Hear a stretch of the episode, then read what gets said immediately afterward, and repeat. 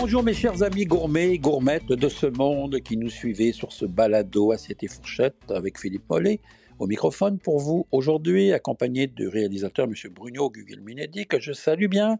On va vous accompagner durant ces quelques minutes pour faire ben, encore là des emplettes de Noël, quoi choisir. Je vais vous parler aussi de choses intéressantes qui vont peut-être, vous allez vous demander à, Noël, le, le, jour de Noël, est-ce qu'on devrait faire un buffet, un brunch Comment recevoir pour participer à la fête aussi, pas passer tout le temps en cuisine?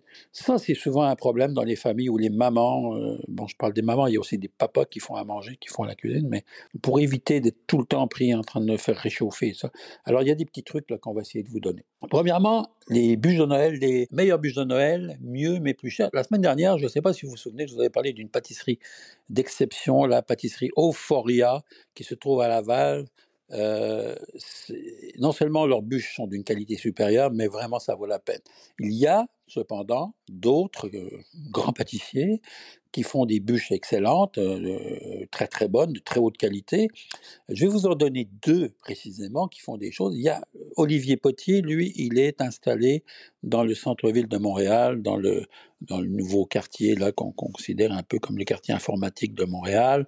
Il y a une boutique d'exception, donc ça s'appelle Olivier Potier, et lui fait, c'est un peu de la classe de, c'est un peu la même classe de Euphoria de Christian Fort. Il fait des pâtisseries d'exception. Comme je vous dis, vous attendez pas à payer une bûche de Noël 25 dollars pour 6 personnes, 30 dollars.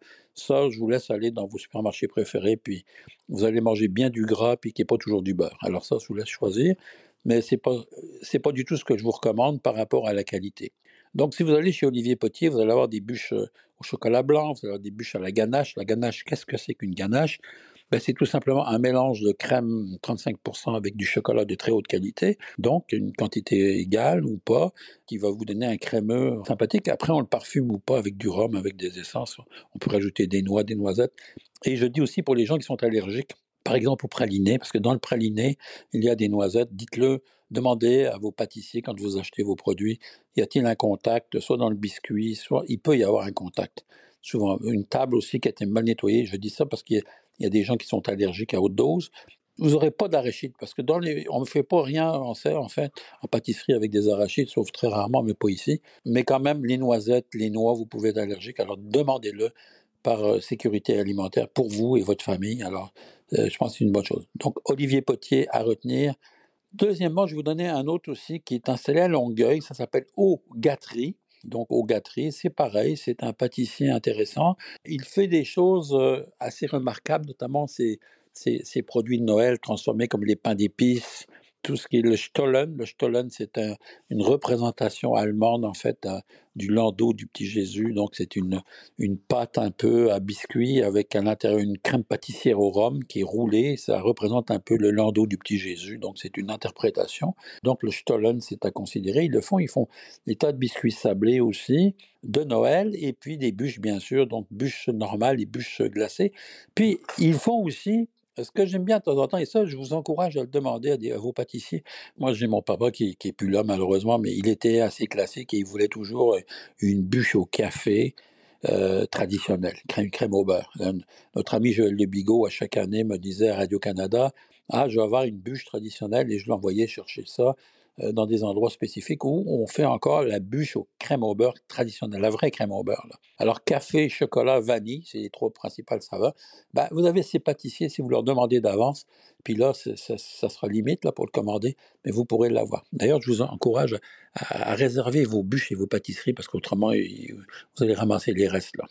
J'ai découvert cette semaine des nouvelles boissons originales, ça s'appelle Harrington. Harrington, comme Harrington, et ces gens-là font des canettes vraiment assez spéciales, sans alcool.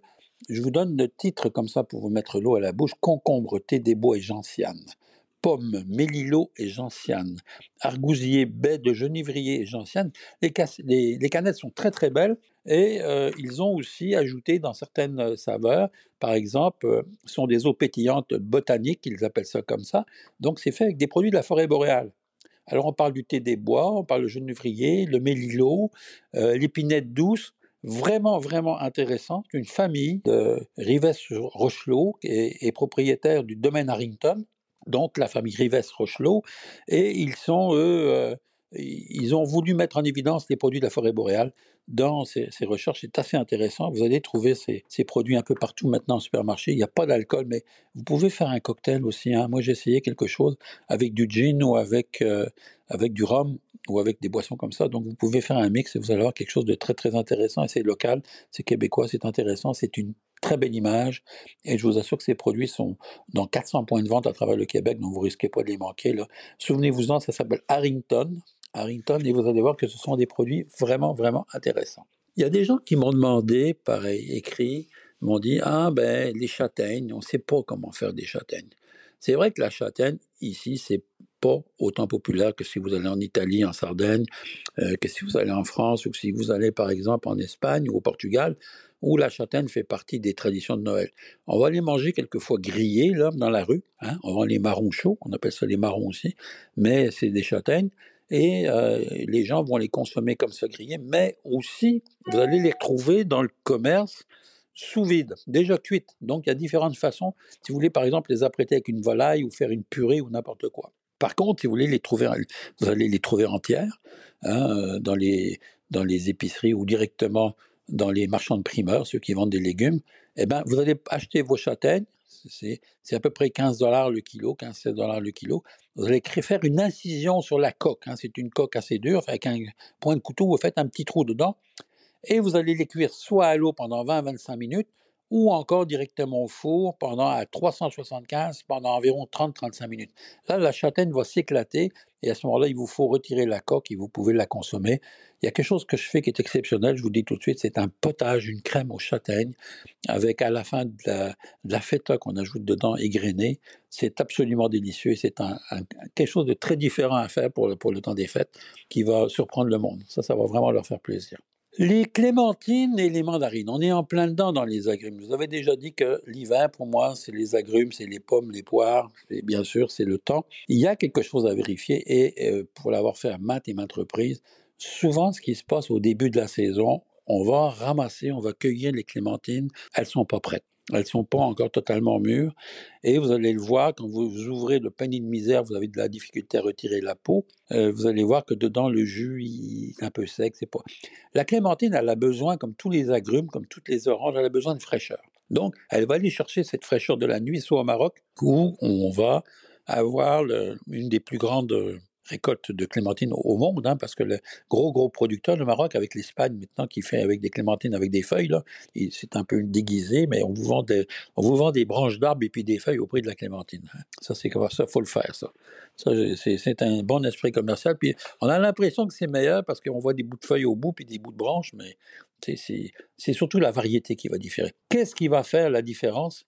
C'est l'épaisseur de la peau. Et souvent, moi, je fais l'exercice, j'achète des clémentines. Si elles sont pas assez épaisses, je les laisse au froid, donc soit dans un garage ou au frigidaire pendant deux semaines. La peau va s'épaissir et sont beaucoup plus faciles à retirer. Alors voilà, essayez. Je rappelle que c'est le frère Clément qui, en Algérie, a fait un, mix entre la clémentine, le pomelo, je pense, si je me souviens bien, et a réussi à, donc à développer la clémentine. C'est pour ça que de Clément à clémentine.